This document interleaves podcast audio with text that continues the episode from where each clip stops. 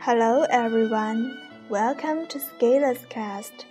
Today we would like to share with you The Little Prince, Chapter 13. The Little Prince visits the businessman. The fourth planet belonged to a businessman. This man was so much occupied that he did not even raise his head at the little prince's arrival. Good morning, the little prince said to him. Your cigarette has gone out.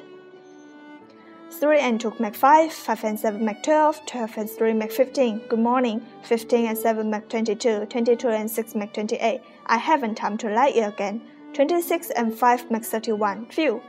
Then they make five hundred and one million six hundred twenty-two thousand seven hundred thirty-one. Five hundred million what? asked the little prince.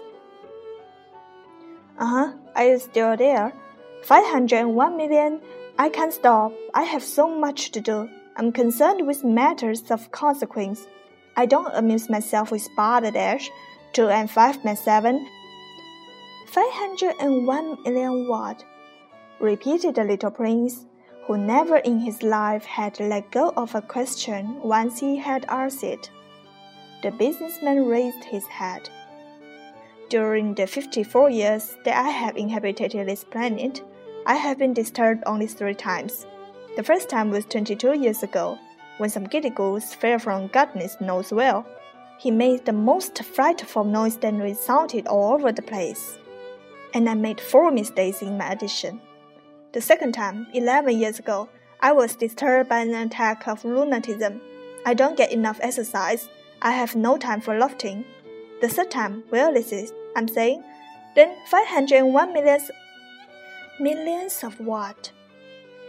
The businessman suddenly realized that there was no hope of being lived in peace until he answered this question. Millions of those little objects he said, which one sometimes sees in the sky. Flies? Oh no, little glittering objects. Bees? Oh no, little golden objects that set lazy men into idle dreaming. As for me, I'm concerned with matters of consequence. There is no time for idle dreaming in my life. Uh huh, you mean the stars? Yes, that's it, the stars. And what do you do with 500 millions of stars? 501,622,731. I'm concerned with matters of consequence. I am accurate. And what do you do with these stars? What do I do with them? Yes, nothing. I owe them. You own the stars? Yes. But I have already seen a king who Kings do not owe, they range over. It's very different matter. And what good does it do you to owe the stars? It does me the good of making me rich. And what good does it do you to be rich? It makes it possible for me to buy more stars if any are ever discovered. This man, the little prince said to himself, reasons a little like my poor tippler. Nevertheless, he still had some more questions. How is it possible for one to own the stars? To whom do they belong? The businessman retorted peevishly. I don't know, to nobody. Then they belong to me because I was the first person to think of it. Is that all that's necessary?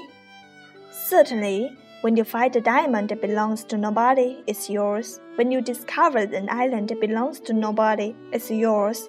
When you get an idea before anyone else, you take out a patent on it, it's yours. So with me, I own the stars because nobody else before me ever thought of owning them. Yes, that's true, said the little prince. And what do you do with them? I administer them, replied the businessman. I count them and recount them. It's difficult, but I am a man who is naturally interested in matters of consequence. The little prince was still not satisfied. If I owned the silk scarf, he said, I could put it around my neck and take it away with me. If I owned the flower, I could pluck the flower and take it away with me. But you cannot pluck the stars from heaven. No, but I can put them in the bank. Whatever does that mean? That means I write the number of my stars on a little paper, and I put this paper in a drawer and lock it with a key. And that's all. That's enough, said the businessman. It's entertaining, thought the little prince. It's rather poetic, but it's of no great consequence. On matters of consequence, the little prince had ideals which were very different from those of the grown ups. I myself owned a flower, he continued his conversation with the businessman, which I watered every day. and all three volcanoes, which I clean out every week, for I also clean out the one that is extinct. One never knows. It is of some use to my volcanoes, and it is of some use to my flower that I owe them. But you are of no use to the stars. The businessman opened his mouth, but he found nothing to say in answer, and the little prince went away. The grown ups are certainly altogether extraordinary, he said simply, talking to himself as he continued on his journey. This is the end of chapter 13. Thank you for listening. We are still there or to be squared next time. Goodbye.